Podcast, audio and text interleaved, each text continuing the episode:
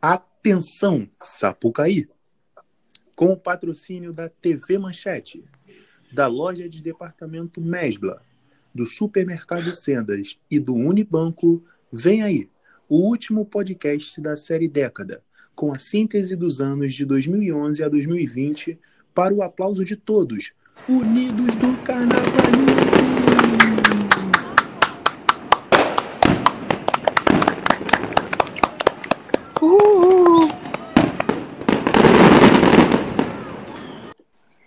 Olá, foliões e sambistas de todo o Brasil. Eu sou Beatriz Freire e está começando mais um episódio do podcast do Carnavalize, o último da série Década, com essa apresentação incrível a la Jorge Perlingeiro pelo nosso querido Vitor Melo. Hoje a gente vai encerrar essa série muito bacana que a gente fez de textos no site, que acompanharam quase em todos os episódios de podcasts aqui para acompanhar cada uma dessas listas, dessas seleções que a gente fez com todo carinho para vocês. Mas podem sentar, relaxar aí na poltrona, fazer o que estiverem fazendo. A gente já sabe até que é companheiro de faxina de muitos de vocês. Então, ativem aí o volume dos seus aparelhos e embarquem com a gente nesse último episódio da série Década. Hoje a gente vai falar, como adiantaram na nossa vinheta, do nosso ranking de 2011 a 2020 do desempenho das escolas. Vou falar um pouquinho também, brevemente, sobre o legado dessa década. E aí vou começar a apresentação dos meus amigos de sempre. Estamos todos reunidos aqui, é formação completa. Felipe Tinoco, muito obrigada pela participação nesse nosso último episódio da série Década. Estação Primeira de Mangueira não poderia ter outro torcedor senão Felipe Tinoco para começar esse podcast, né, Bela? Eu sei que esse é o intuito, né? Uma mera ordem alfabética. E é isso, vamos começar o podcast. Vitor Melo, nosso locutor, responsável pela abertura do nosso podcast. Obrigada, amigo. Uma honra receber você para o nosso último debate da série Década. Como disse o Tinoco, não poderia ter um torcedor de outra escola para ser o segundo a ser apresentado. Para quem não sabe, Vitor Melo é salgueirense, está justificada a fala dele, né? E por último, ele que ficou guardadinho, mas ainda é protagonista como sua escola. Leonardo Antão, obrigada por, pela participação no nosso último episódio do podcast. Do podcast não, gente, pelo amor de Deus, que o podcast não vai acabar, da série década. Bom, como bom portelense, o último a quebrar o jejum, não é mesmo? E vai ser um prazer, então, a gente encerrar essa série que foi tão bacana, a gente produziu tanto conteúdo em texto, em podcast, nossas redes sociais, e fazer esse balanço final aí de como foi essa nossa, esse nosso panorama da década de 2010. É, a gente pegou o recorte aqui de 2011 a 2020 e lá no nosso site, no www.carnavalize.com, você pode conferir o ranking que a gente fez no molde de pontuações do ranking da Liesa por escolas para conferir como que ficou ordenadamente o ranking do Carnavalize. Hoje a gente vai falar um pouco sobre ele é, no final vamos ter um bônus especial dos participantes que a gente vai comentar mais para frente. Dessa vez não teve como ter menção honrosa, né? O tipo do, desse texto não comporta o espaço das menções, mas a gente deixou um espacinho final também para o legado dessa década e para esperar para a década futura que vai entrar aí pelos carnavais à frente. Eu vou começar aqui é, de trás para frente. Vamos fazer de baixo para cima, do último para o primeiro colocado no nosso ranking. Nosso ranking.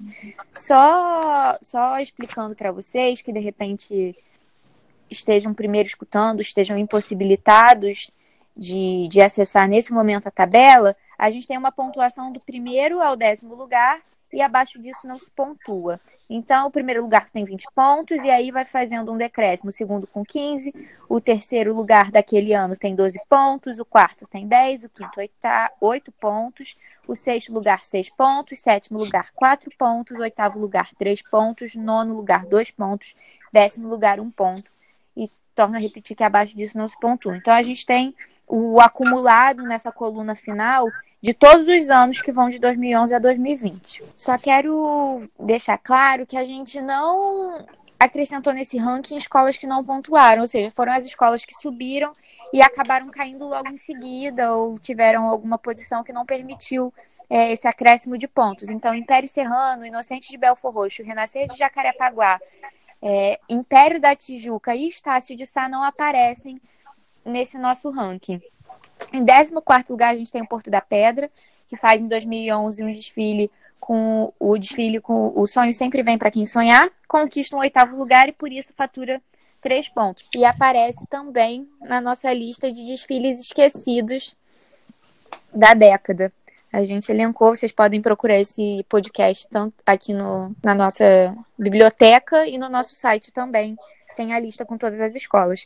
E aí, em 2012, faz o desfile do iogurte, que também aparece numa nossa lista de delírios coletivos da década. Vocês também podem procurar, também está disponível em podcast. E por isso não pontua e não volta a aparecer durante essa década no nosso ranking, porque ela não ascende da Série A ao grupo especial até este dado ano de 2020, que é quando a gente encerra. Vou passar a palavra para o Tinoco para começar a falar da 13ª escola, a São Clemente. Ela é uma escola que está um tempinho no especial, não é isso, Tino? Apesar disso, ela tem uma um acúmulo de pontos muito baixo. É isso, Bela. É, esses 10 anos completos da década que a São Clemente fez, ela começa ela volta ao grupo especial justamente no início dessa década, em 2011, e aí cruza de ponta a ponta até 2020, sem ser rebaixada. É... Em 2011, inclusive, ela acaba sendo, ficando no último lugar, mas ela, por conta dos incêndios nessa dos incêndios no barracões das escolas de samba, não há, não há rebaixamento. Isso acaba ajudando um pouco a permanência da São Clemente no grupo especial. Nos anos seguintes, ela continua mostrando seu valor e, e permanece no grupo. É, antes de falar sobre essa Clemente, rapidinho, eu quero fazer um comentário sobre a própria pontuação desse ranking da liga, que eu acho muito desmedida. Como a Bela falou, em primeiro lugar, é, o primeiro lugar ganha 20 pontos, enquanto o segundo, ganha, o segundo lugar ganha 15 pontos. Então você já vê que é uma diferença muito grande. Então, se a gente for chegar até no oitavo lugar, por exemplo, como a Vila Isabel esse ano, ela conquista 3 pontos. E eu acho que 2020 é um excelente ano para pensar nisso, porque a gente não teve nenhuma campeã suprema. A Viradora foi campeã, teve seus méritos. É um campeonato que não é injusto, longe disso. A escola fez um desfile bastante regular. Mas, ao mesmo tempo, a gente sempre fala daqueles, daquelas oito primeiras é, gremiações, né? Será que é uma diferença tão grande, assim, entre o primeiro e oitavo lugar, ao ponto da diferença desse, dessa pontuação atribuída pela Lisa ser de 17 pontos de diferença? Eu acho que é uma coisa desmedida e acaba não não indicando realmente muito bem é, como é que foi esse panorama desses anos que a Liga adota para essa escala. Ela mantém esse ranking geralmente nos últimos cinco anos, então atualmente ela conta 2016, 2017, 2018, 2019 2020, e quem lidera atualmente é a Estação Primeira de Mangueira, em primeiro lugar, em seguida pela Portela e depois o Salgueiro. Mas esse ranking que a gente fez foi com base nesses critérios da liga, nessa pontuação da liga, para guiar nossa conversa e a gente ter um pouco de panorama nos próprios critérios da liga, o que, que representam é, essas posições de desfiles. Mas deixa aqui registrado que isso não quer dizer que é um indicativo verossímil que se vê na pista, e eu acho que, eu, particularmente, eu acho um indicativo um pouco pobre, um indicativo não muito interessante. Pegassem as somas dos, das notas de todos os anos e fizessem uma média ponderada anual e, e, essas médias fossem somadas ao longo do tempo. Eu acho que isso faria uma análise mais rica e um pouco mais fidedigna ao que foi visto na pista do que essa pontuação de medida, em que o primeiro lugar ganha 20 e o segundo ganha 15 pontos, até quando eles têm a mesma pontuação, que é o caso da Grande Rio da Viradora desse ano. As escolas terminam com a mesma pontuação no Carnaval, é, se eu não me engano, 269 pontos e 6 décimos, e elas ganham essa diferença toda de pontuação no ranking. Né? Eu acho que isso é muito forte. Voltando a falar sobre a São Clemente, para finalizar meu comentário sobre a escola bem rapidinho, ela faz um desfile, acho que agradável em 2011, em 2012 mais agradável ainda, no Rio sobre musicais, que é um desfile que a, que a São Clemente, que poucas pessoas lembram da São Clemente, mas acho que é um desfile bastante interessante, que firma ali o Fabinho no grupo especial, acho que é ali que ele comprova o talento que ele tem. Em 2013, também com o Fabinho sobre novelas, em 2014 com o Max Lopes, em uma comissão de carnaval, são desfiles que eu não gosto tanto, mas em 2015 ela atinge seu ápice, sem dúvida, no grupo especial, conquista sua melhor posição desse período, e para mim voltava no Sábado das Campeãs, né? Ela acabou ficando, se não me engano, no oitavo lugar. É, ela pontuou assim três pontos, mas na minha opinião devia ter ficado lá em cima, no, voltando tranquila no sábado. E fez um desfile muito bom em homenagem a Fernando Pampona pela Rosa Magalhães. A Rosa acaba fazendo dois carnavais que eu gosto, mas não são tão felizes como 2015. E vem a chegada do Jorge, que para mim também faz dois ótimos desfiles em 2020 e 2019, tão mal julgados quanto 2015. Então acho que é uma época realmente frutífera para São Clemente, se ela, a gente pegar o histórico dela, mas eu sinto que a escola podia ter ido um pouco mais além. É, e fez três grandes apresentações em 2015 em 2019 e 2020, para mim, são as principais dessa década da escola. Bom, e aí, passando ao nosso 12 lugar, a gente tem o Paraíso do Tuiuti, que já chega mais para o final da década, né? Seu primeiro desfile é em 2017 e segue aí até 2020 fazendo apresentações pelo grupo especial. Eu vou pedir para o Léo fazer um balanço dessa permanência do Tuiuti desde a chegada dela no grupo. É, acho que a grande surpresa da lista, sem dúvidas, é a presença da Tuiuti, né? É, de uma maneira geral, a permanência e a consistência que ela conseguiu chegar nessa década, né? Ela sobe ali em 2016, depois de um reencontro que ela teve com o Jaque Vasconcelos, né? não tem como falar do Jaque e do casamento muito feliz que ele teve com a Tuiuti. É um desses encontros raros entre um carnavalesco e uma escola, que consolida tanto a escola quanto o carnavalesco, né? Um ali se alimenta do outro. O Tuiuti não começou muito bem a década, na Série A, é bem verdade, patinava, vinha de um rebaixamento também, da década passada para o terceiro grupo, mas, enfim, mesmo com 2017, aí beneficiada pela, pela virada de mesa, que, né, que foi promovida pela Tijuca antes da apuração daquele ano, acidentes bem graves e que, que molduram lá o ano que nunca acabou e que a gente sempre volta nele, mas é, desprezando as expectativas, né, de rebaixada, de possível rebaixada, quando ela virou uma dessas coisas mágicas que acontecem no carnaval. Sei lá, não dá para explicar muito bem o que foi, uma sinergia de samba, como são diferentes, trabalho estético, enredo. E dessas coisas todas, ela tentou, enfim, sofreu nos dois últimos anos, né, 19 e 2020, mas conseguiu um resultado histórico, conseguiu uma volta nas campeãs e um vice-campeonato, e aí conseguiu suplantar é, a São Clemente, que teve 10 carnavais, 10 chances de pontuar, mas que acredito também que foi muito prejudicada pelo peso da sua bandeira e por outras posições também. Justamente. A próxima escola que a gente elenca aqui, ocupando o nosso 11 lugar no ranking, é a União da Ilha, que, como o Léo já antecipou, sofre muito com esse peso de bandeira, não é, Vitor? Exatamente, Bela. É, se a União da Ilha, mesmo desfilando de ponta a ponta da década, ainda esteve em frente ao Paraíso do Tuiuti, que só teve quatro, quatro desfiles durante esses dez anos, foi por pouco, né? São três pontos que diferenciam as duas escolas, mas a gente vê uma similar, similaridade muito grande entre a trajetória tanto da União da Ilha quanto da São Clemente. É, ambas as escolas fizeram algumas boas apresentações durante esse, esse tempo, mas sentiram um impacto da relutância, talvez, de um júri viciado e moldado pelo manual cedido pela Liga de premiar bons desfiles de pavilhões ditos, dito menores. Então, é um pouco também do reflexo que tem a gente se basear num ranking oficial desse, que é importante para balizar os futuros de acordo com quem pensa a festa, porque é onde eles se baseiam, mas bastante incongruente quando a gente analisa um aspecto mais artístico-cultural igual o da nossa lista.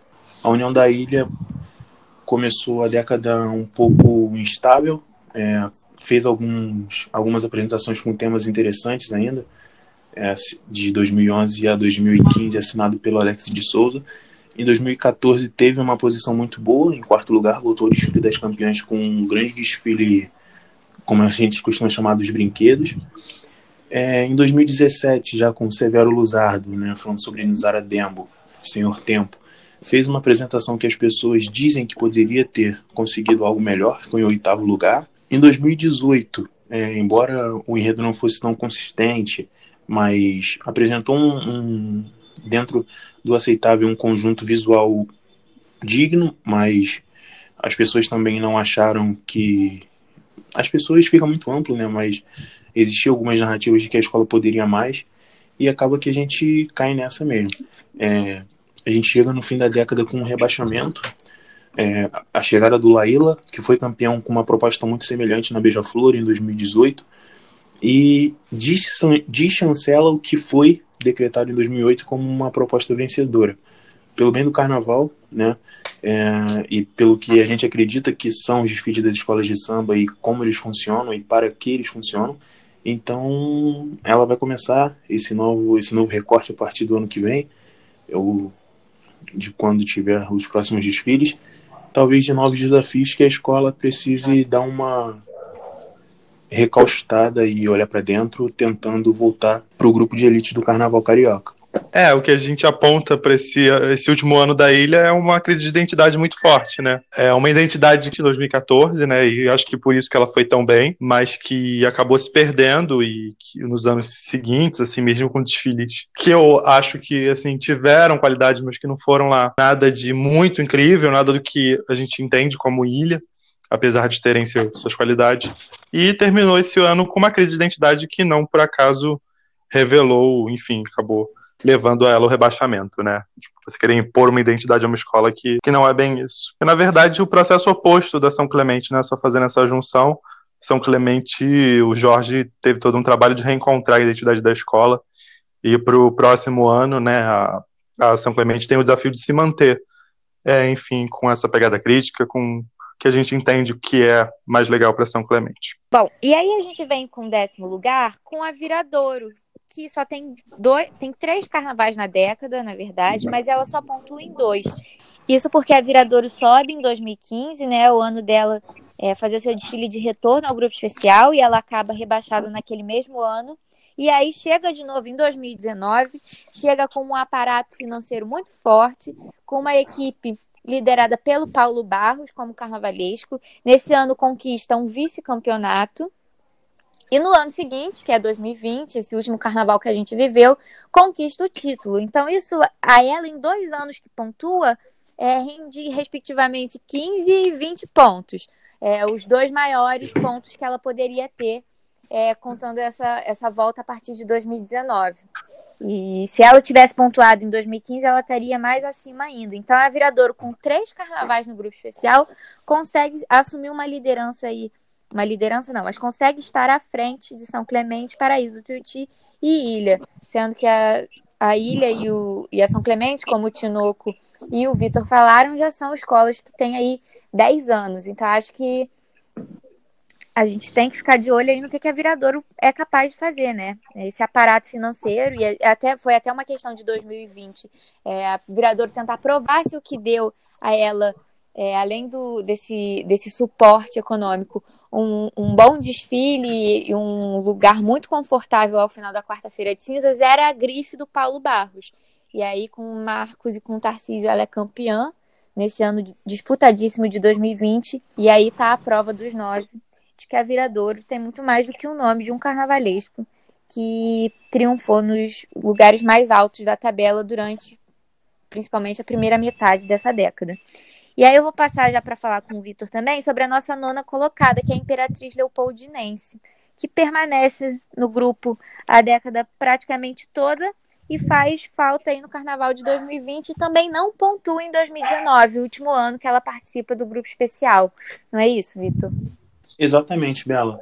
É, a Imperatriz passou essa década ali na meiuca da tabela, né? Achando que estava na crista da onda, se mantendo no grupo especial e teve um revés muito grande em 2019, com indo para o grupo de acesso, mas conseguiu reformular a equipe, levou o Leandro Vieira e revigorada está de volta ao grupo especial. Fez uma reedição do enredo de 1981, Só da Lala, e fez, sem dúvidas, um dos desfiles da história da Série A e do grupo de acesso em geral. Falando mais sobre um panorama da década, a Imperatriz come, começou de certa forma e se manteve também tímida durante esse ano.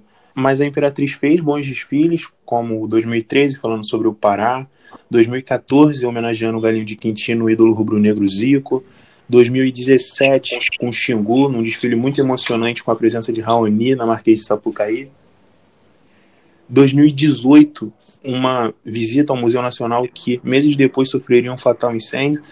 Então, mesmo que ela, mesmo ela tendo se mantido ali no meio da tabela, ela fez alguns desfiles que poderiam ter ganhado mais notoriedade, mas que não foram suficientes, infelizmente, tendo em vista esse ranking oficial para inflarem a posição da Rainha de Ramos. E ratificando essa predileção ali pelo meio da tabela, um ponto importante é que a Imperatriz voltou cinco vezes durante esses dez anos nos desfiles das campeãs.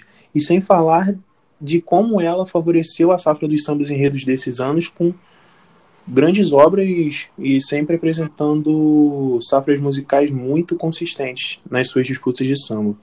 Bom, e aí, em oitavo lugar, a gente tem a Mocidade Independente de Padre Miguel, que começa a década ali em 2011 e 2012, é, com 2013 também no desfile sobre o Rock in Rio, com um, uma patinação, né? A escola não se sai tão bem, figura ali nas posições mais do meio para baixo da tabela, principalmente mais baixo, na verdade, nem chega a alcançar muito o meio.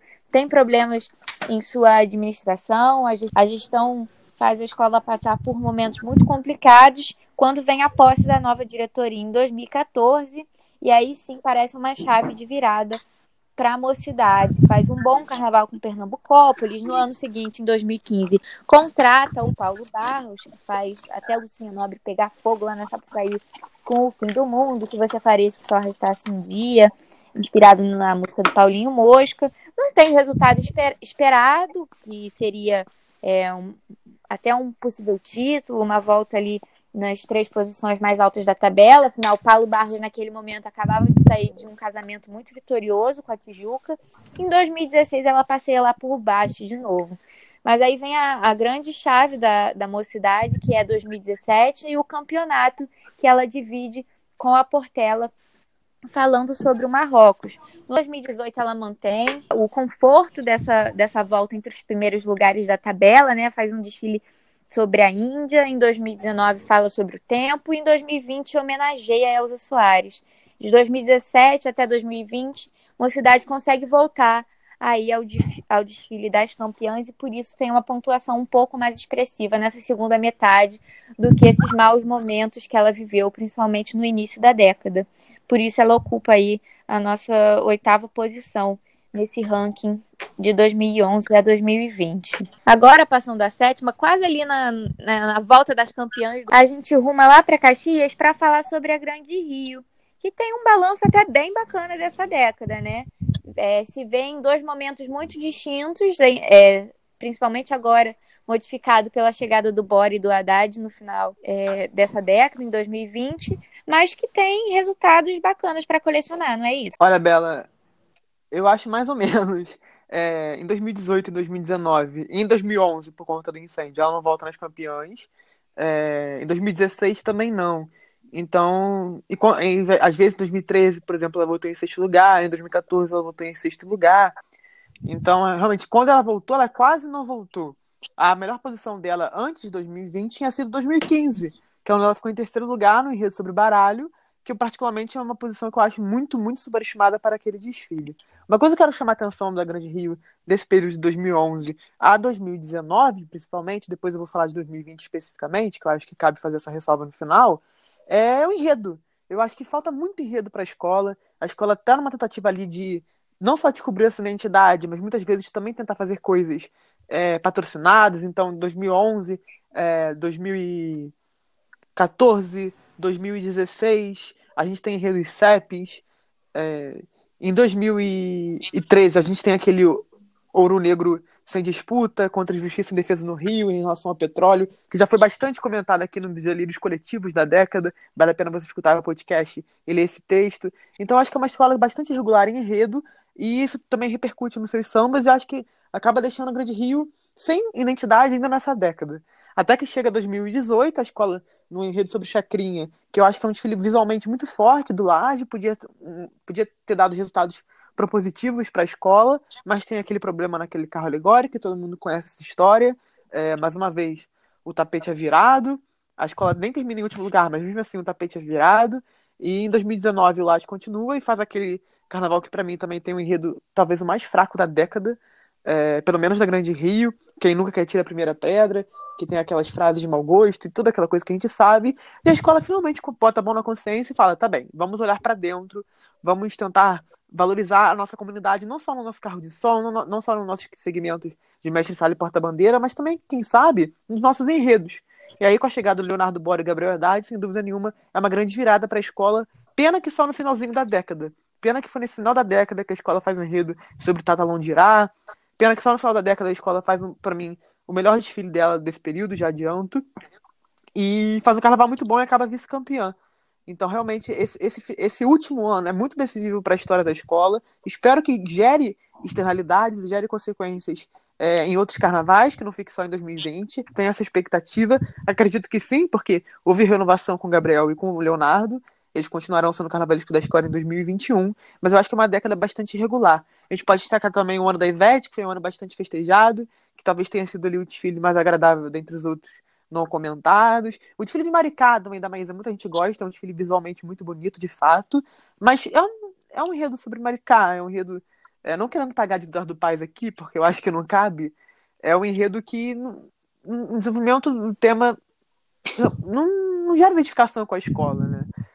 Enfim, até quando ela faz temas autorais como baralho, também não são enredos muito legais, eu acho. Não são enredos que conseguem gerar uma identificação. Então, eu acho que é um ano aí de crise de identidade, crise enredística da Grande Rio, até 2020, quando finalmente a escola a gente faz uma virada muito forte e a gente está na expectativa que ela perpetue esses caminhos. E continua sem o título, né, gente?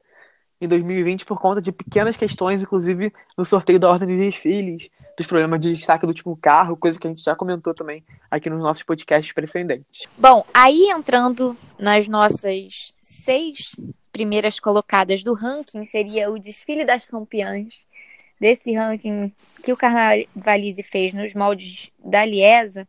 A gente tem a Vila Isabel, que começa muito bem a década e que dá uma patinada ali no meio, né?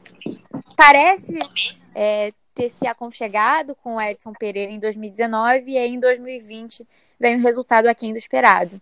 Leonardo Antan pode falar mais sobre esse balanço dos 10 anos da Vila Isabel no grupo especial pra gente, não é isso, Léo? É, Bela, é um, a Vila, assim como algumas outras escolas, é uma passou ali por muitos altos e baixos, né, ao longo da década. Começou a década num altíssimo nível, né, vindo do casamento com a Rosa Magalhães, 2011, 2012, 2013, fez dois desfiles que, figura, que figuraram ali entre os mais marcantes da década, na nossa opinião. Mas depois do delírio coletivo de 2014, né, quando ela é acometida por uma grave crise interna, uh, isso vai gerar uma série de desfiles uh, bastante problemáticos lá para azul e branco do povo de Noel. E com exceção a 2016, né, que apesar ainda de sofrer com crises externas, problemas de barracão, para a gente ter uma ideia, a Vila trocou de presidente, é, foi a escola que mais trocou de presidente ao longo dessa década, né, praticamente um por ano, é, dando a entender aí o que, que motivou, enfim, tantas tantos altos e baixos né, da, da escola. E aí 2016 acho que é uma clara, uma rara exceção, pelo trabalho incrível do Alex de Souza, pelo bom samba do Martinho da Vila, do Arlindo Cruz, do André Diniz, enfim. É, um desfile que a gente vê na nossa lá na lista de desfiles esquecidos, mas que são excelentes. E aí, em 2018, ela começa a tentar a ensaiar uma tentativa de, de volta, né? A gente tem uma reaproximação do Capitão Guimarães, que é um patrono histórico da escola. Ele se reaproxima à escola, contrato badalado Paulo Barros, mas aquele ano não dá certo a parceria. E aí no ano seguinte a, a Vila Isabel conquista um terceiro lugar com Edson Pereira, o Rio de Petrópolis. Aí, e aí fica uma questão, né? A Vila Isabel conseguiu um bom resultado, um terceiro lugar em 2019, voltou às campeãs, depois, último ano, ela volta às campeãs, né? ela ficou de 2014 a 2017 longe das campeãs, ali em posições sempre abaixo do oitavo lugar. E aí, em 2019, ela conquista um terceiro lugar. E esse ano conquistou um oitavo também, mas que muita gente diz que poderia voltar nas campeões. Mas eu acho que o balanço final da década não é tão positivo assim para a Vila, porque a Vila termina muito distante do que a gente espera dela, né? Da identidade da escola, né? A gente tem um texto no nosso site chamado Os Cinco Enredos Engajados é, da Vila Isabel, que fala bastante assim do histórico da escola, uma escola que cantou Kizomba, que cantou a Latinidade, que cantou Festa na Raiá, e termina a, a, a, década com, essa, com esse estigma né, de uma escola burocrática, de uma escola é, chapa branca, em que ainda leva calote de, de enredo patrocinado em pleno 2020, né, gente? A gente achou que as escolas já tinham aprendido alguma coisa com o passar dos anos. A gente tem as melhores perspectivas para o ano que vem, porque a Vila escolheu o enredo sobre o Martim, então, é indiscutível que de saída ela tem um grande tema e que tem tudo para ser bem desenvolvido também. E vamos ver como é que a Vila se conforta para a próxima década, né? E se ela mantém alguma regularidade, né? Porque a mas isso aí já é histórico da escola, né? Essa espécie de bipolaridade, vamos dizer assim, da Vila Isabel. A gente nunca sabe como é que ela vai vir. Bom, eu vou aproveitar aqui a permanência do Léo, que falou sobre a Vila, porque agora a gente entra num, numa sequência aí de quatro, de quatro escolas, digamos que convenientes ao Carnavalize, porque são as quatro escolas é, pelas quais nós torcemos. E Leonardo Antan, como esse ilustre portelense, vai saber falar mais do que qualquer um de nós sobre esses últimos 10 anos, que incluem uma quebra de jejum de vitórias da Portela. Então a palavra é toda sua, Léo. Bom, acho que foi um início de década, né? Falando como portelense, bem doído para Portela, né? 2011 com incêndio, 2012 com é, uma contribuição fundamental da Portela, né? No samba enredo, e aí isso vai definir toda a nossa lista lá de sambas enredos e do que a gente já debateu aqui sobre o assunto. Mas, plasticamente e para o sentimento do portelense, né, foram anos muito complicados. 2012 e 2013 também, né, apesar do Bom Samba de 2013, um desfile bem decepcionante. É...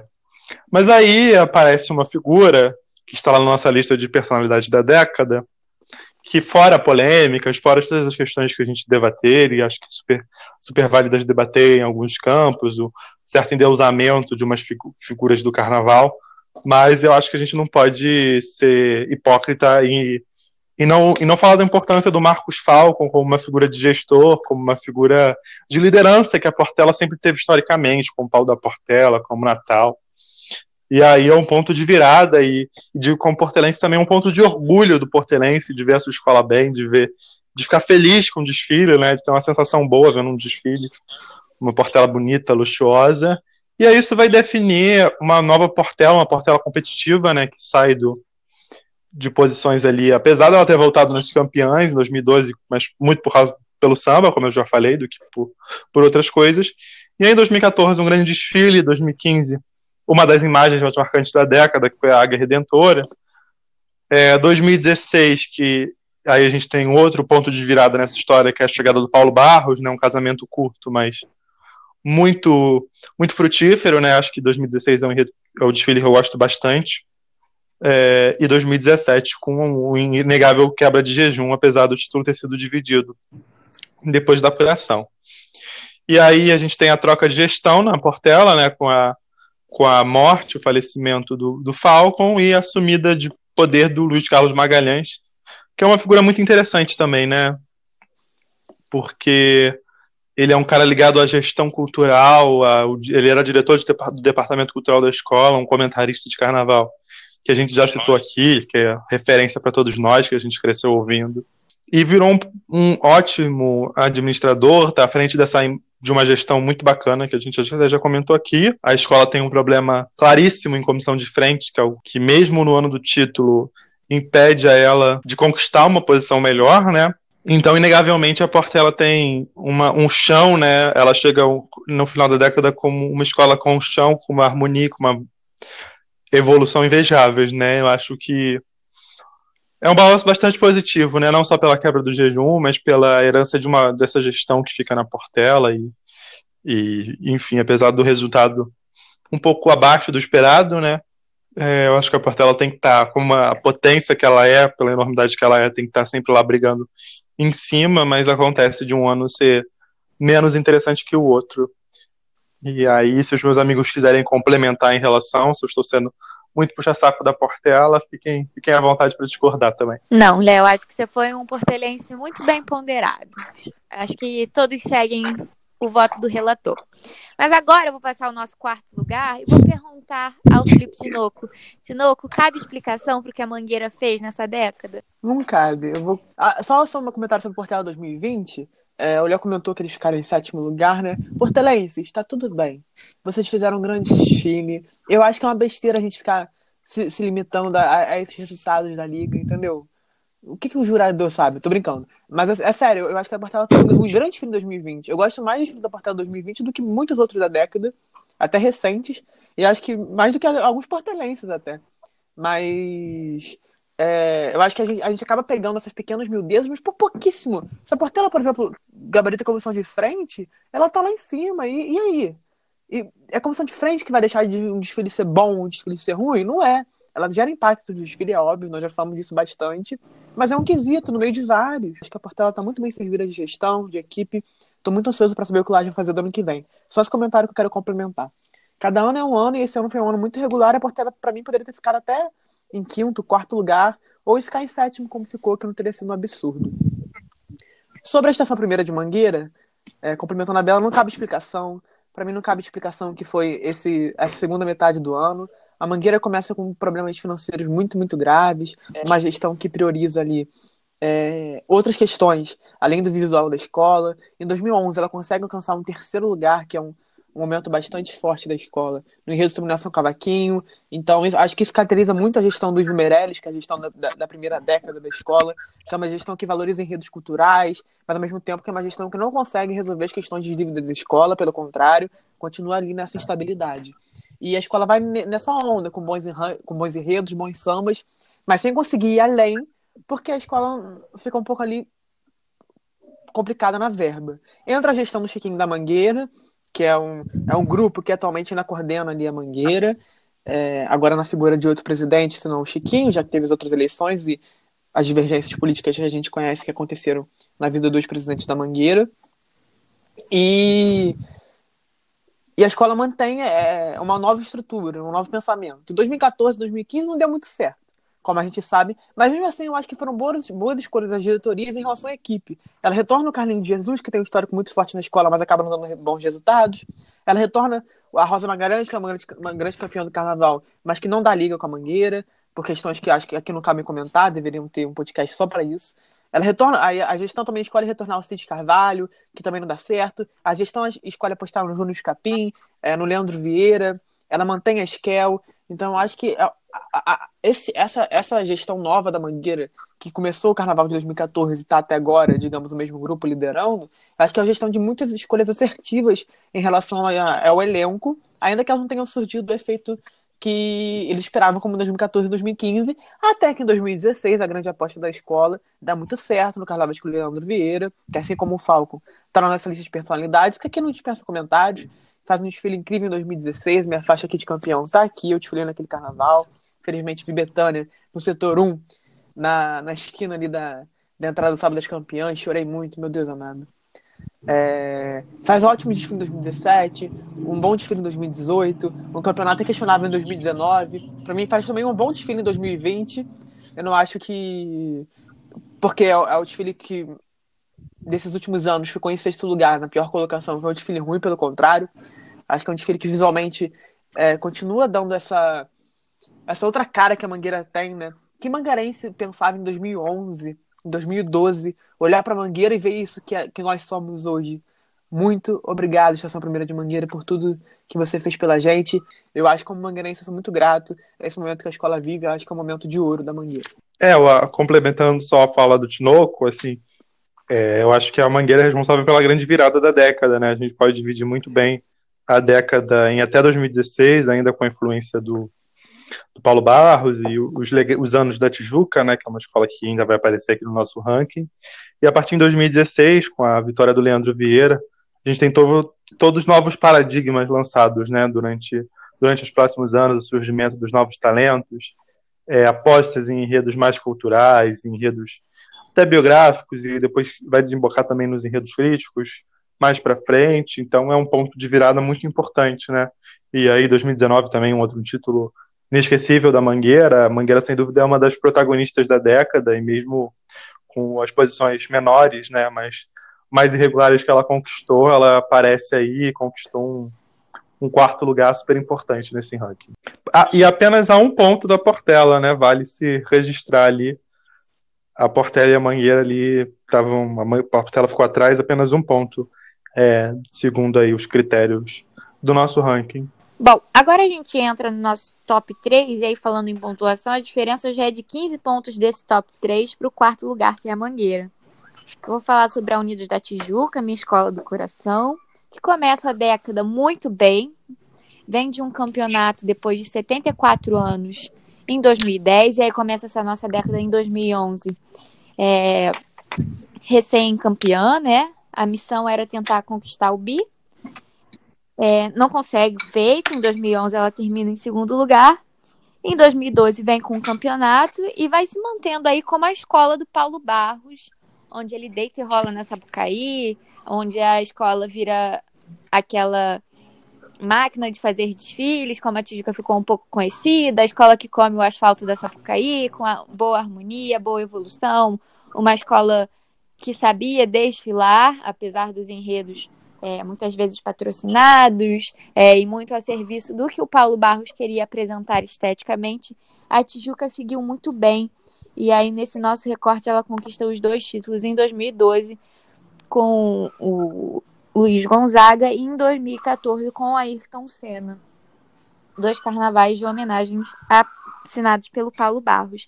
Em 2015 é o primeiro ano que a União da Tijuca se vê sem o Paulo Barros, mas deixa no lugar dele uma comissão de carnaval que atuou durante todos esses anos em que o Paulo esteve assinando os carnavais da escola.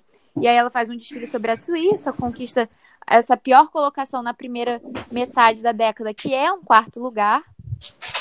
Em 2016, que é o ano que a Mangueira vence, com o Leandro Vieira e com toda essa virada de chave que tem para a década, ela consegue um segundo lugar ali, um vice-campeonato com um enredo CEP patrocinado sobre o agronegócio, sobre a cidade Sorriso. E em 2017 é o ano do trágico acidente em que a Tijuca começa a se perder. Nesse ano ela tem a questão da virada de mesa, ela não seria a última colocada, mas para fins do nosso, do nosso ranking aqui do Carnavalize ela não pontua. Em 2018 ela faz um carnaval sobre o Miguel Falabella, e aí eu acho que enquanto Tijucana a maior alegria é, o maior alívio para mim não era nem saber se a Tijuca ia ganhar, se a Tijuca ia competir, se ia ficar em segundo, terceiro, quarto lugar. Era saber que minha escola, depois de tudo que tinha acontecido no ano anterior, de toda a tragédia que aconteceu, é, que ela conseguiria apenas cruzar essa Sapucaí tranquila. É, ver, sua, ver, qualquer escola, e ainda mais a sua escola, é, com um acidente que envolve a vida das pessoas, com tantas coisas em jogo na avenida, afastando essas atitudes de diretoria que envolvem virada de mesa é, e que tem responsabilidade sobre esses diretores, sobre esses gestores e não sobre os torcedores, não sobre essa torcida genuína para o carnaval, é muito bom ver a escola conseguindo passar na avenida, fazendo seu desfile completo, é, afastando esse sentimento ruim de ver é, tantas coisas ruins acontecendo no ano anterior. Mas enfim. E aí ela já não volta mais nas campeãs nesse ano, que é um ano de reestruturação da Tijuca, mas essa reestruturação não se dá da melhor forma. E aí em 2019 tem a chegada do Laíla, que volta à escola depois de muitos anos. Ele já tinha passado pela Tijuca anteriormente, nos anos 80, quando Renato Lage ainda era carnavalesco da escola. E acho que o grande problema da Tijuca nesse casamento com Laíla, que vinha de um campeonato de 2018 na Beija-Flor, então era o primeiro ano dele sem um casamento muito duradouro, de mais de 20 anos na comissão de Nilópolis. É, ele chega a Tijuca com essa, com essa mesma impressão forte que ele quis dar à ilha, que é, é um, um, pouco de um desrespeito a uma identidade da escola. Ainda que a Tijuca tenha sido a, a escola que fez muitos enredos CEP, ela tinha uma carinha ali dela que foi muito bancada pelo Paulo Barros e aí faz um enredo sobre o pão, com uma pegada meio religiosa, e fica fora do sábado das campeãs, o que para muitas pessoas foi uma surpresa, porque se imaginava que uma escola bem servida de harmonia e evolução com o Laíla melhoraria ainda mais, que o samba seria é, muito bem pontuado, e aí ele é despontuado pelo júri, a estética foi muito duvidosa, o enredo não se apresentou da melhor forma, e aí acaba não dando muito liga essa, esse casamento que durou um carnaval nesse reencontro do Laíla com a Tijuca. Em 2020, Paulo Barros volta à escola para fazer um desfile aí sobre arquitetura e urbanismo, um samba encomendado com Jorge Aragão, com Dudu Nobre, com André Diniz e os parceiros. É, dá a Tijuca um dos melhores sambas que ela tem na década, eu arrisco dizer que o melhor, mesmo melhor do que Sorriso, que é um bom samba de 2016. E se vê essa potência Tijuca com Paulo Barros, que rendeu dois carnavais campeões aí entre 2011 e 2020. É, esse reencontro parecia uma oportunidade perfeita para a Tijuca tentar se alavancar novamente a parte mais alta da tabela, o que acaba dando errado, porque um trabalho menos expressivo do Paulo Barros, é, soluções muito repetitivas do que a gente já conhece, mas ainda assim pouquíssimo inspiradas, é, não refletem muito o trabalho que ele fez com a Viradora em 2019 e envolvendo problemas pessoais que hoje a gente sabe que a, a porta-bandeira Rafaela Caboclo sofreu um acidente, o casal é dispensado após não alcançar a nota, mesmo que a escola soubesse que ela estava se recuperando de um acidente que tinha ocorrido um mês antes e, mesmo contrariando, todos os médicos desfilou para defender o pavilhão. E acho que o que simboliza esse final da década é bem diferente de como a Tijuca começou. É a crise de identidade que o Léo já falou anteriormente na ilha. E a gente espera que a virada da década seja uma nova oportunidade da Tijuca se reencontrar. Ela acertou um novo casal que vai estrear junto em 2021. E também conta com o Jaque Vasconcelos, que é um dos grandes nomes. Ele aparece na nossa lista de personalidades. Um ótimo carnavalesco. Um carnavalesco conhecido pelo seu poder da narrativa. É, um grande destaque aí na atuação segmento aí dos enredos. E o, a Tijuca começou muito bem e terminou do, do pior, acho que do pior jeito, só não terminou do pior jeito que poderia porque não foi rebaixada.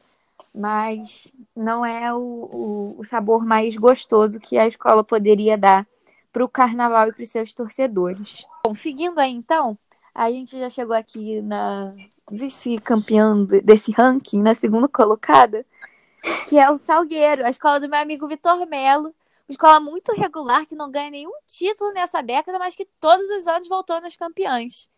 O que, que, é isso, Vitor? O que, que explica o Salgueiro? É, Bela.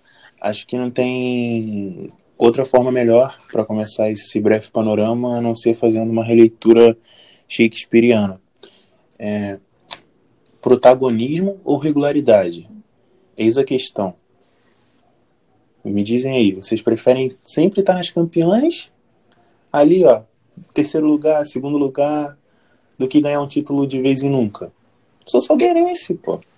Mas brincadeira à parte, o Salgueiro começa essa década batendo com o pé na porta, né, com um dos desfiles da década que a gente listou na nossa primeira lista que abriu essa série, Salgueiro apresenta o Rio no cinema. É, mostra a vocação grandiosa do Salgueiro, mesmo quando é para fazer algo errado e não acertar.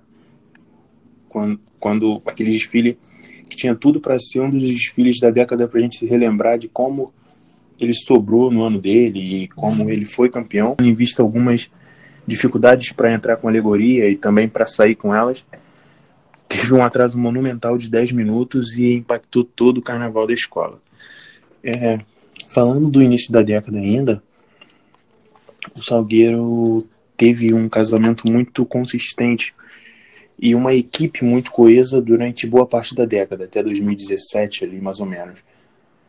Com Renato e a Marcelage, Mestre Marcão, é, a, a Marcela Alves e o Sid Clay com a chegada da Marcela em 2014 e também com enredos muito pertinentes até a saída do João Gustavo Melo é, figura assim que a gente pode dizer encabeçando o departamento cultural muito ativo da Academia do Samba, até 2017, quando o casal Laje saiu também. Como, campeonato, como campeonatos morais ou não, eu acho que o Salgueiro poderia ter vencido alguns desses carnavais uh, desse an desses 10 anos, mas não aconteceu, bola para frente. Existe um porém nessa regularidade toda, mas não no setor de pista, dos desfiles em si. O Salgueiro passou por uma conturbada transição política de 2018 para 2019.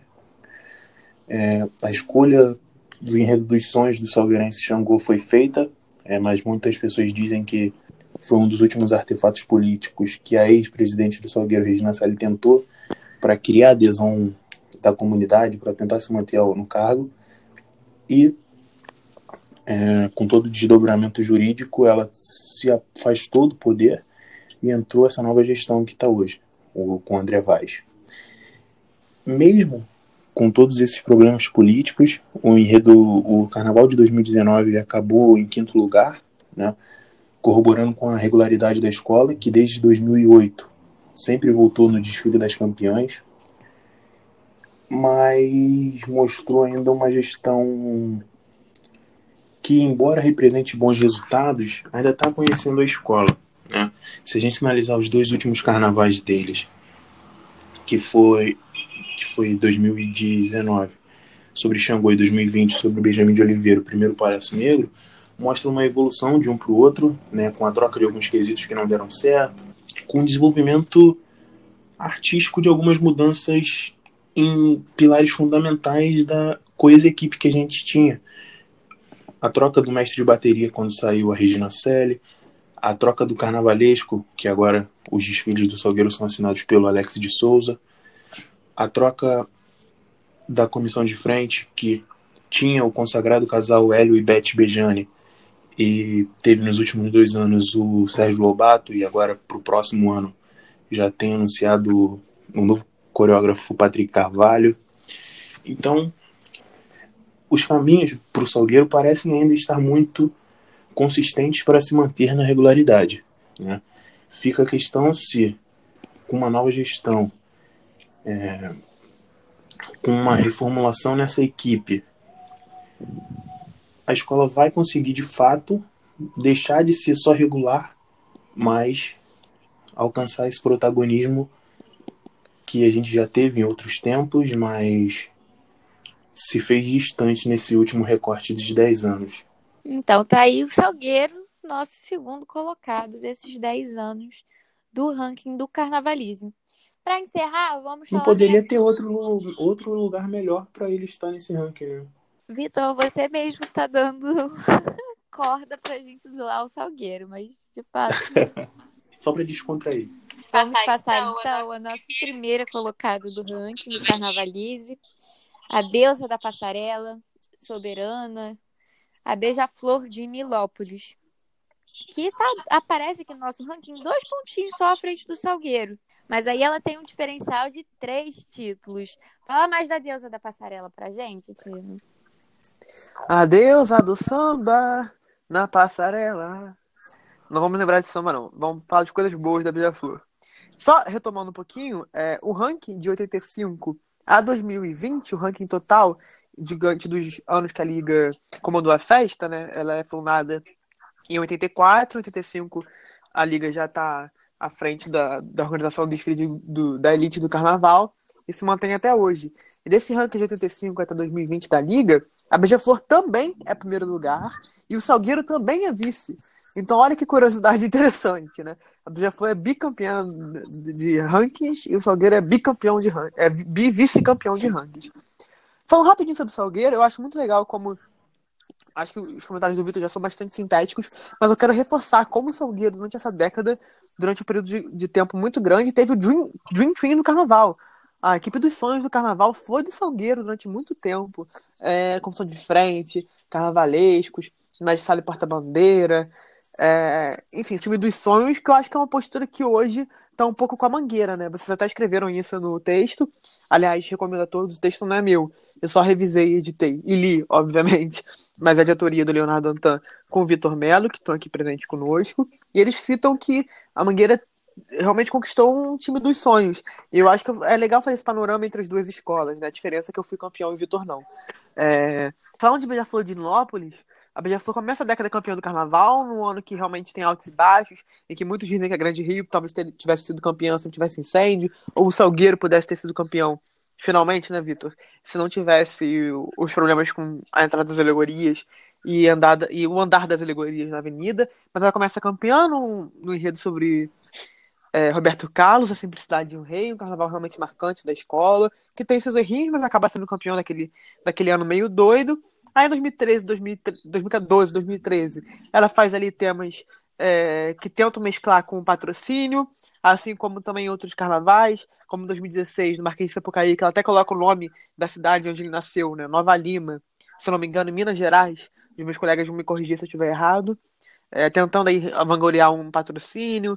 A mesma coisa em outros carnavais também, o Manga Larga Machador, São Luís do Maranhão.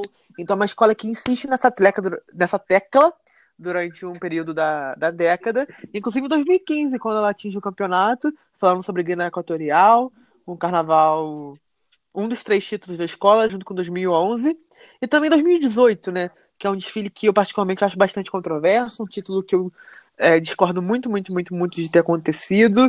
Tanto que em 2019, eu acho muito doido que o mesmo júri que julgou a Beija-Flor de 2018 foi o mesmo júri que julgou a Beija-Flor de 2019. Para mim, inclusive, 2019 só perde em samba para 2018. Para mim, tudo 2019 é melhor, é melhor do que 2018. E mesmo assim, não é muito bom. E a escola acaba em 11 lugar, num enredo sobre os seus 70 anos de história, que também já foi comentado aqui nos delírios coletivos. Sugiro novamente que você, ouvinte leitor, se não tiver lido e escutado o podcast do dos delírios coletivos está muito engraçado. Em 2020, ela volta um pouco a essas origens, ainda tem umas questões estéticas de enredo, na minha opinião, nesse enredo sobre, desse tema sobre a rua. É uma das escolas que continua dando a tona nessa década. A gente falou de Mangueira, de Viradouro, de Portela, de várias escolas, Grande Rio, de várias escolas que tiveram uma oscilação muito grande no seu rendimento ao longo dessa década, né? É uma década muito atípica, né? É uma década que tem muitas rupturas, muitas transformações, inclusive na Beija-Flor de Nilópolis, é, focada na figura do seu conselheiro, né? Que é o, o papel que o Gabriel a Anisa Abraão Davi, a Gabriel Abraão Davi, filho do Anisa Abraão Davi, e da Fabiola, que tá sempre ali no, nos abre-alas da escola. O filho dela, com Anísio, o herdeiro da Beija-Flor, que algumas pessoas dizem, né? O herdeiro ali do Anísio. Ele assume um pouco a frente da direção da escola, ainda como conselheiro, e começa a adotar uma narrativa, um discurso que acaba gerando título em 2018, mas também acaba gerando o 11 lugar em 2019. Com um modelo de carnaval mais cênico, apostando em teatralizações, teatralizações muito fortes. É, enfim, vai, vai escutar Delírios Coletivos se você quer, se você quer escutar sobre esses dois desfiles especificamente, que a gente fala bastante deles lá destrincha bastante esses carnavais que considero ruins e fracos da Beija-Flor. É, o Laíla também sai da escola, né, gente? Que marco é isso, né? O, o homem que estava na Beija-Flor há 20 anos, né, se eu não me engano, é em 1998 que ele coloca a comissão de carnaval junto com o Cid Carvalho, junto já com o Fran Sérgio, com o Fran Sérgio e já é campeão em 98 dividindo o título com a Mangueira. É campeão em 2003, 2014, 2004, 2005, 2007, 2008, 2011, 2015 e 2018. Nossa senhora, quantos títulos a Beija-Flor tem na década é, e quantos títulos ela tem no Sambódromo. E o Laíla sai nessa nessa rixa aí do comando da escola, acaba indo para Tijuca, a Bela já comentou, o Vitor também já falou da ele que ele foi em 2020, não dá muito certo, e a escola também se vê um pouco perdida, né? Ela perde pontos em evolução e harmonia no último carnaval, ela também não vai muito bem nos quesitos que o Laíla historicamente garante para a escola em 2019, mas continua tendo Selminha Sorriso à frente da escola, segurando o pavilhão, e que casal divino, que bom, que felicidade nós estarmos vivos no mesmo momento que Salminha e Claudinho conseguem desfilar na, na Sapucaí muito bem. Que felicidade nós estarmos ainda testemunhando o Neguinho da Beija-Flor cantando com todo o seu vigor, a sua força e mais que tudo com toda simbologia. É uma escolona, é uma escola que canta muito, é uma, é uma comunidade muito forte. Eu sou muito apaixonado pela comunidade de Nilópolis. Eu gosto muito da Beija-Flor, ainda que eu acho que seja uma década um pouco inexpressiva no que tange a identidade da escola, no que tange o enredo. Enredos que não muito conversam com a própria história da escola. Então acho que é isso. A Beija-Flor oscila bastante nessa década e tem essa ruptura com essa troca da direção muito, muito forte.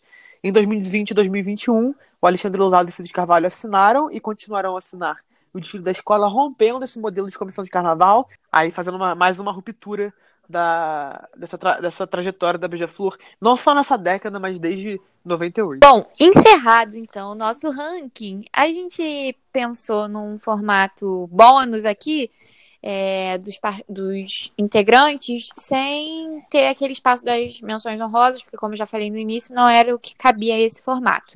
A gente decidiu, então, listar cada um os seus desfiles favoritos de cada escola na década. E aí a gente vai falar, então, escola por escola, e cada um cita os seus favoritos. Vou estabelecer a ordem da chamada aqui, que a gente sempre faz. Vou falar eu, o meu favorito, fala Tinoco, Vitor e Léo. A gente faz essa sequenciazinha aí. Vamos começar aí, então. Ah, vamos começar pela Beija-Flor. Beija-Flor, a gente tem algumas concordâncias, né? Mas eu resolvi que eu vou eleger um desfile um pouco polêmico, que muitas pessoas não gostam, mas eu sou bem adaptada, assim. É, eu me entrego muito ao desfile de 2013, da Beija-Flor do Manga Larga. Bela, eu vou no desfile que eu comentei agora há pouco, 2015, sobre Guiné Equatorial. Acho que é o melhor Acho que mais redondinho aí da década da escola, contando samba, enredo, visual. É, eu vou concordando com o Tino. É o, vou escolher 2015. É o desfile que mais me lembra a Beija-Flor da década anterior, né? 2017, 2008. E é uma Beija-Flor que eu gosto num estilo mais pesado. Eu vou escolher 2018, que eu acho que é um enredo importante, um desfile importantíssimo. Brincadeira. Um delírio coletivo. Eu vou acompanhar o voto de Tinoco e Vitor. Escolher 2015 também, pelos mesmos motivos, né? Eu acho que a década da Beija-Flor é bem menos expressiva do que os outros anos, mas acho que 2015 ali é o desfile que tem mais força, né, a famosa força nilopolitana. Bom, passando então aí ao Salgueiro, essa missão é muito difícil, mas eu concluí que eu vou ficar com 2011 mesmo. Eu cheguei a, a ficar em dúvida entre 2018 também, com Senhoras do Ventre do Mundo, mas eu fico com o Rio no cinema. Eu não quero votar porque eu não sei em quem votar. Mas, Bela, eu acho ah, não sei. Eu pensei em 2012, eu pensei em 2014, que são desfiles que eu acho que poderiam até ganhar o título, eventualmente. Mas eu vou concordar com você. Vou ficar com 2011 também, que eu acho que é o desfile mais marcante da, da década do Salgueiro. Vamos usar o voto mais importante. é, se a gente fosse falar de marcante, eu escolheria 2011 também mas eu acho que para quebrar, um pouco o que já esperavam da resposta, eu escolhi um desfile que eu tenho um carinho muito grande, que não é marcante, mas é um desfile que eu gosto muito dessa década, que é a Salgueiro 2012 do Cordel. Tanto como enredo, como visual, como samba, é um xodózinho que eu tenho como salgueirense. É, eu acho que o carnaval dessa década deve um título ao Salgueiro, né? Uma pena a gente concluir esse balanço aqui, não falar que nenhuma dessas apresentações foi vitoriosa é, pelo menos um ali, não sei qual ano teria sido, 2014, 2015, 2018 também acho que teria chances. Eu vou escolher um desfile que nenhum, nem nenhum desses, já que é o meu preferido, o desfile que eu mais gosto de rever e que eu acho mais incrível em enredo, em fantasia. É o desfile de 2011 mesmo, mas eu acho que se tivesse que dar para dar um título ao Salgueiro, seria com certeza ou 2015 ou 2018, se fosse o caso. Assim, acho que o Salgueiro merecia o time, a gestão da Regina, o Renato Lage, enfim. Uma pena que isso não aconteceu. Eu vou fazer um adendo muito rapidinho, eu juro, Bela. É, eu concordo muito com o Léo. É uma pena que o Salgueiro não tenha levado pelo menos um campeonato nessa década. Podia ser 2014, 2018, como ele falou. Teria sido tão merecido quanto o campeão, pelo menos. 2018 teria sido mais merecido que o campeão. E 2014 também eu acho que podia ter rolado. É uma pena que esse casamento com Laje não tenha dado mais um título para a escola. E com a Márcia também, vale registrar. A Márcia não tem título pelo Salgueiro, né? Em 2009 ela assina o Império Serrano. É uma pena isso. Passando a Mangueira, então, eu acho que não tenho como escolher outro que não seja 2019. História para Nina Gente Grande. Bela, eu vou ficar com 2016. Eu, eu acho 2019 e 2016 incríveis, eu não sei escolher entre um e outro, então vou por ordem cronológica. 2016, que é maravilhoso. Betânia. Eu fiquei nessa dúvida entre 2016 e 2019, mas acho que 2019 é um carnaval muito importante de retomada daquilo que a gente acredita em meio a um contexto sociocultural no nosso muito triste. Então, acho que 2019. Eu estou acostumado a discordar de Felipe Tinoco, mas no dia de hoje eu vou concordar com ele e aí empatar aqui a votação. E escolher 2016 também, porque acho que foi um ponto de virada muito importante. Apesar de entender e reafirmar o que o Vitor disse, é, de ser um, uma chancela incrível, um desfile como aquele ter sido campeão. Mas eu vou ficar com Betânia também. Vamos a Portela, então? Eu acho essa missão. Eu pensei um pouco na Portela. Eu gosto muito do desfile de 2016.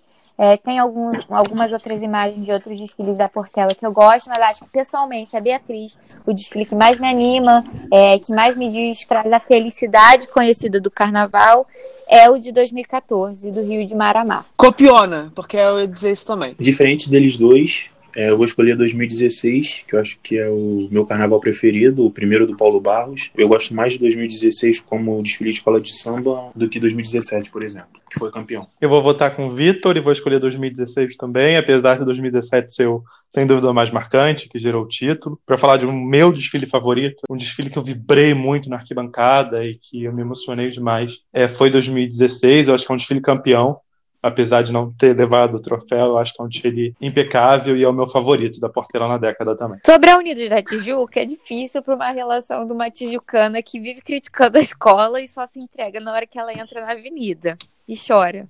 Mas eu cheguei a considerar um, um dos títulos da Tijuca, que no caso seria 2012, mas eu acho que eu vou ficar com 2015, que não é um enredo CEP, o samba não é inspirado, mas tem um valor simbólico para mim. Eu gosto daquele desfile da, da Suíça. Então eu fico com 2015. Suíça! eu vou discordar um pouco da Bela. É, eu vou com o campeonato da escola 2012. Para mim é o Paulo Barros que eu quero ver.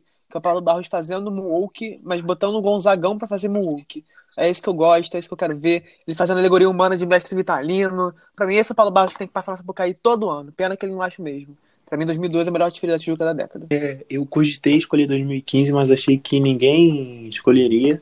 Mas botei na balança e também prefiro 2012, assim como Tino, e acho que é pelo simples fato de ser o Paulo Barros também, que eu acho benéfico e frutífero ao carnaval. Mais uma estrela, Miguel Falabella, 2018. Brincadeira. Acho o desfile simpático, mas eu vou votar em 2012 também. Vitalinão, comissão de frente incrível, enredaço, enredo criativo. Tem alegorias duvidosas, talvez, mas é um título que eu acho merecido e é, como reforçando o que o Tinoco disse, é o Paulo Barros que todo mundo quer ver. Bom, passando aí a Vila Isabel, então, é, eu, tenho, eu fiquei na missão árdua entre 2012 e 2013. É, eu gosto muito de Angola, mas eu acho que eu vou ficar com Festa no Arraiá. Eu vou de 2012, para mim seria a minha campanha particular, embora eu tenha citado a Tijuca agora 2012 também. Eu gosto muito do desfile da Vila Isabel. É, e digo mais, para mim o melhor trabalho estético da Rosa Magalhães nessa década. Discordo do Tino em relação ao último comentário sobre o melhor trabalho da Rosa. Eu acho que é o meu, um dos próximos votos que virão aí. Mas também é o meu desfile preferido da Vila 2012. Samba de lá, que eu samba de cá. Eu vou mais uma vez empatar a votação e vou ficar com Festa na Rayá, pelo combo, pela vitória do samba enredo, é, pelo título da, da Rosa dessa década, uma carnavalesca que está sempre se reinventando, e um desfile que eu gostei muito, que me emociona muito e que me fez muito feliz quando eu vi ele lá na, passando pela Sapucaí. Vamos a Grande Rio, então? E para mim essa é a escolha talvez mais fácil. Eu fico com 2020, tá telão de irá. Se a década começasse em 2010, eu acho que ainda tinha alguma coisa para pensar porque eu gosto muito de 2010, para mim é um desfile nostálgico muito bonito, mas 2020, sem dúvida nenhuma, é o melhor desfile da década da Grande Rio. É, eu acho que não tem escapatória para Grande Rio. É, vamos todos bater cabeça no gongado do pai de Santo Caxiense, Tata Londirá. Também fico com 2020. Duas palavras. Pedra preta. Bom, na mocidade eu cheguei a pensar em um desfile que marca a primeira metade da década, mas eu acabei optando pelo desfile de 2020 e a homenagem a Elza Soares. Mais uma vez eu e Bela é, alinhados, também vou de Elza.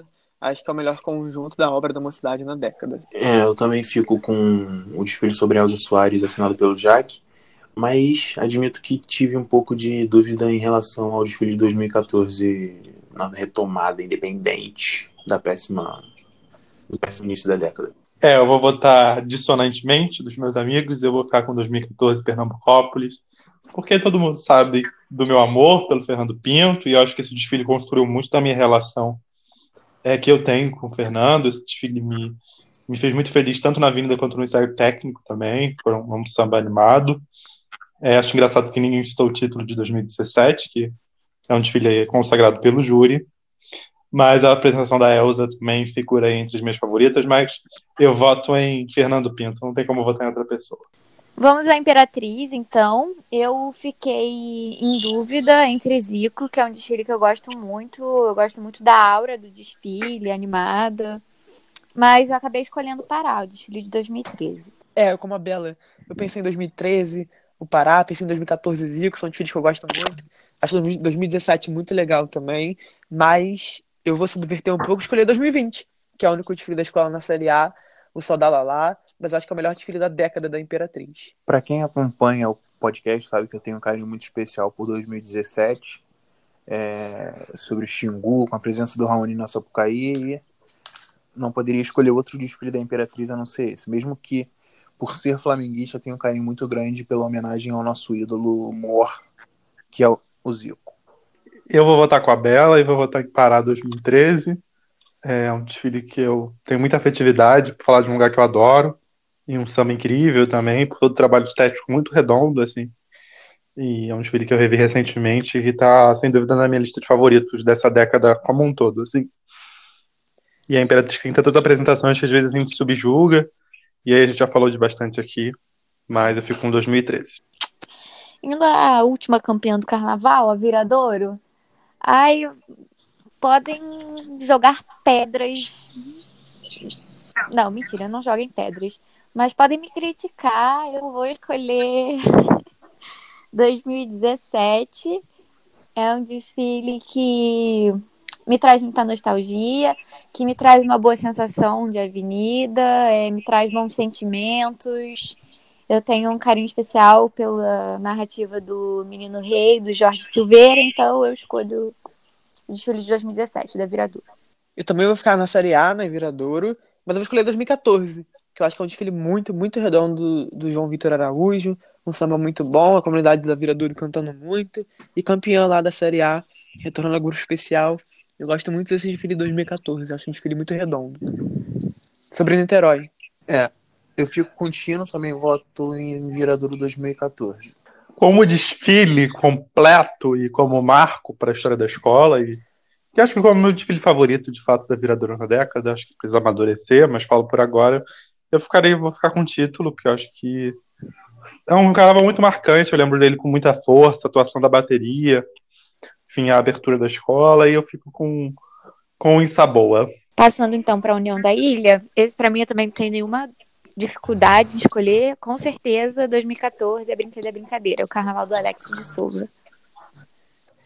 A ilha vai levantar poeira, é isso, 2014 eu acho que vai ser unanimidade, esse e, o, e um próximo aí que tá chegando. É, eu gosto muito de 2011, mas 2014 tá, sem dúvida nenhuma, no top 1 da ilha dessa década. É, realmente não tem outra escolha a não ser 2014. É além do maior desfile da década da ilha, eu acho que. Acho que não.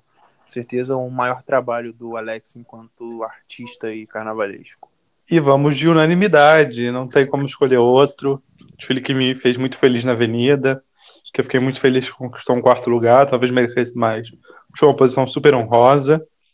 E é brinquedo da brincadeira, a ilha levantou poeira. Bom, se a ilha foi unanimidade, acho que o próximo também vai ser. A gente vai falar do Paraíso do Tuiuti.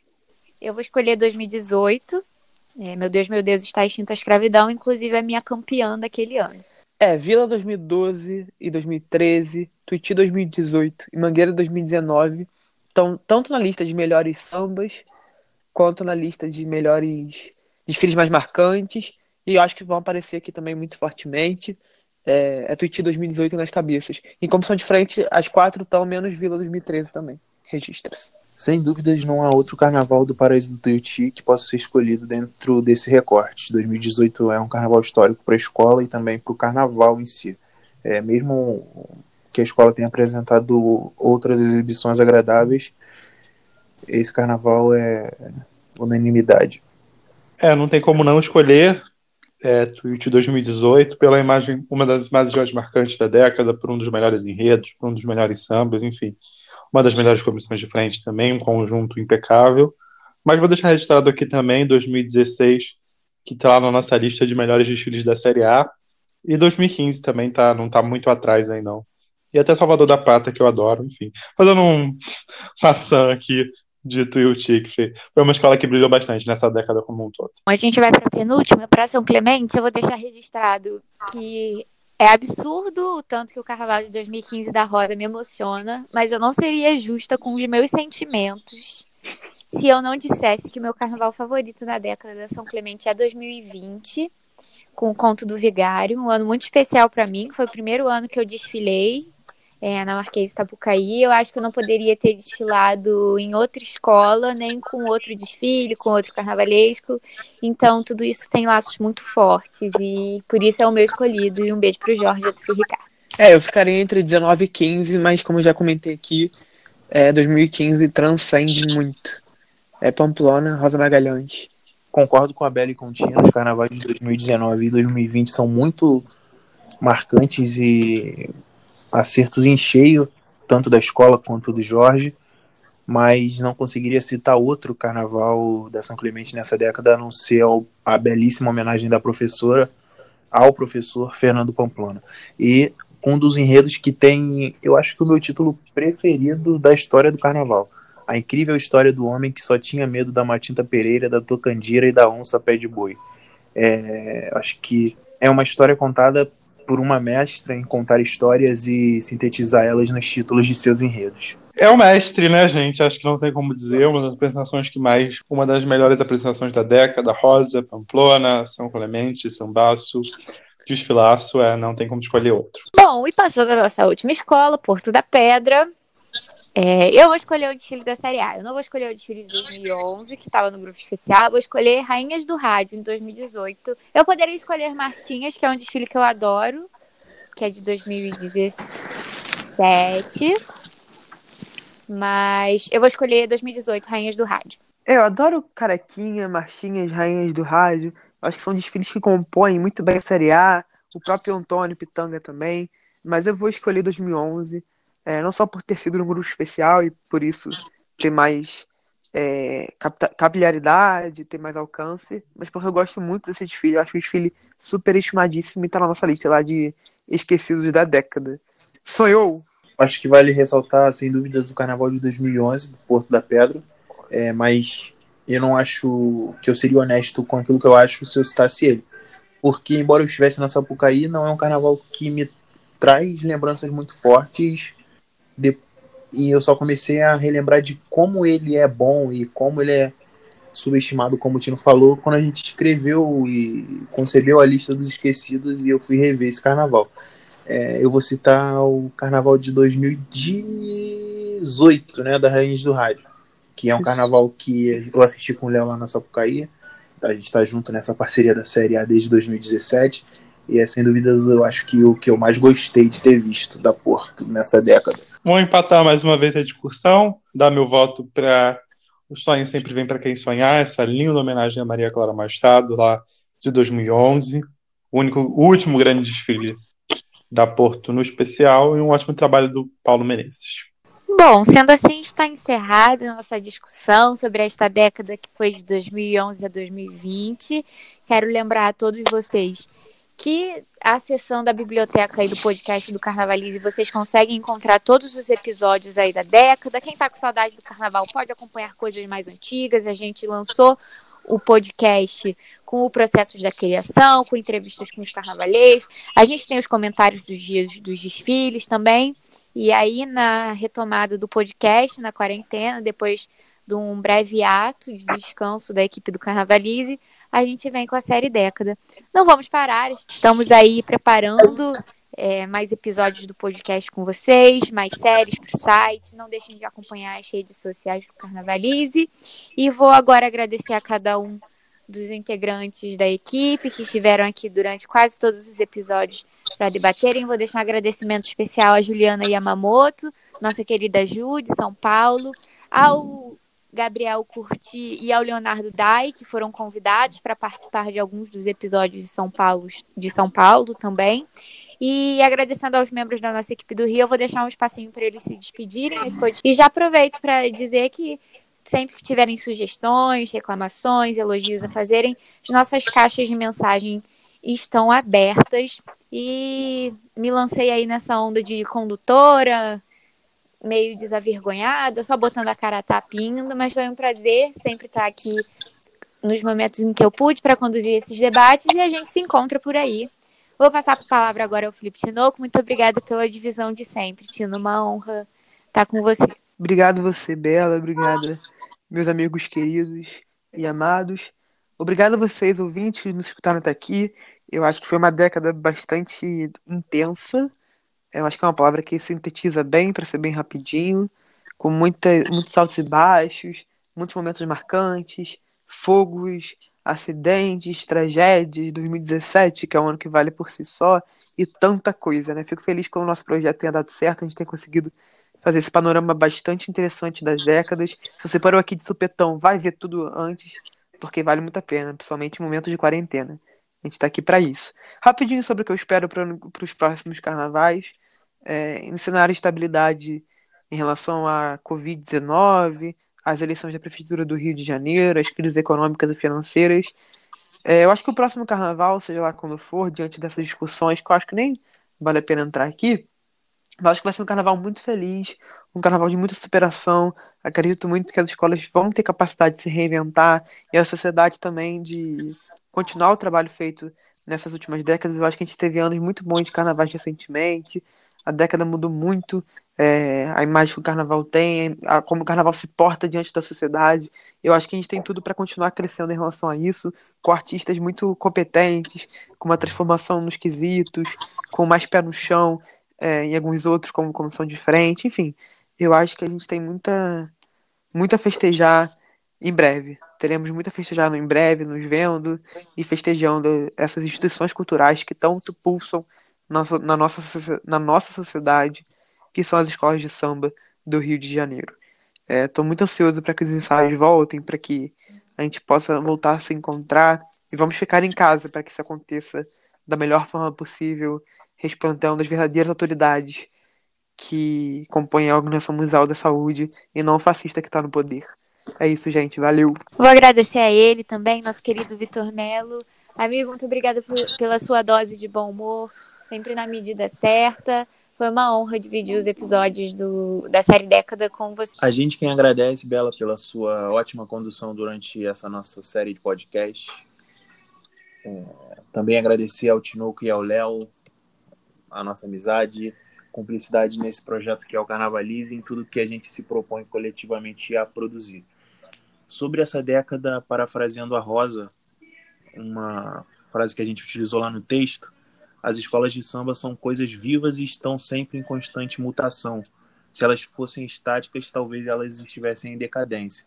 Eu acho que não existe síntese maior para a gente mostrar a resiliência que as escolas demonstraram durante essa década, né? Se reinventando, é, reconhecendo isso não só as escolas, mas a gente que ama as escolas de samba e o carnaval. Acredito que essa década deixa um legado muito importante porque ela mostra um, o retorno do diálogo e da adesão das escolas de samba, principalmente com essa onda de temáticas críticas e engajadas socioculturalmente.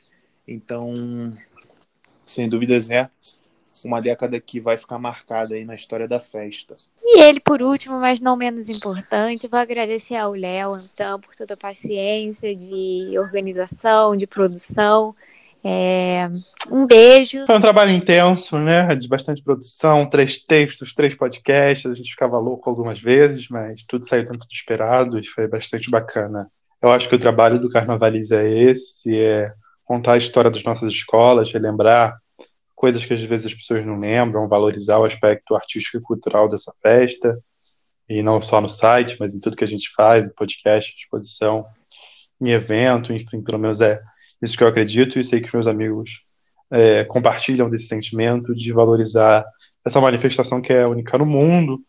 E eu acho que a gente encerra, né, um saldo muito positivo para essa década. Acho que foi uma grande década para o carnaval. É claro que a gente pode fazer várias críticas aqui à gestão, a problemas de imagem, a, enfim, ao modo como a festa se vende, ao modo como a festa se estrutura mas eu acho que é um papo para um assunto, um podcast só. Mas falando de coisas boas nesse momento difícil, eu acho que é um legado incrível em enredo, sobretudo em samba. Eu acho que samba, tivemos sambas assim que vão. A gente vai lembrar daqui a 30, 20 anos. É, enfim, o surgimento de novos artistas da festa, né? A década passada acho que não trouxe tantos artistas importantes, assim. A gente pode falar do Paulo Barros, evidentemente, mas os, alguns nomes que prometiam acabaram se perdendo. E aí a gente tem uma renovação completa, posta em novos nomes, e não só nesse esquisito, em bateria, em casais, em coreógrafos de comissão de frente. Ah, enfim, e desfiles que a gente vai lembrar, acidentes também, para o lado mais difícil. Mas eu acho que a gente não deixou escapar nada no nosso panorama. Os oito textos do Carnaval do Rio vão falar bastante aí. Temos os três textos de São Paulo também, que são bem bacanas. Personalidades, os sambas e os desfiles de São Paulo. E a gente vai encerrando por aqui. E muito satisfeito do trabalho que a gente fez. E feliz que vocês tenham nos acompanhado em todas as plataformas. E continuem por aí, porque em breve vem, vem mais conteúdo. A gente vai seguir produzindo aí durante a quarentena. E, enfim, até o carnaval o próximo carnaval, seja lá quando ele for. Bom, feitas as considerações finais, então o Carnavalize vai encerrando aqui a sua série década e pede para que vocês aguardem, porque muito mais conteúdo está por vir. Fiquem de olho nas nossas redes sociais, no Instagram, no Twitter, no Facebook no www.carnavalize.com. Carnavalizem conosco e um beijo.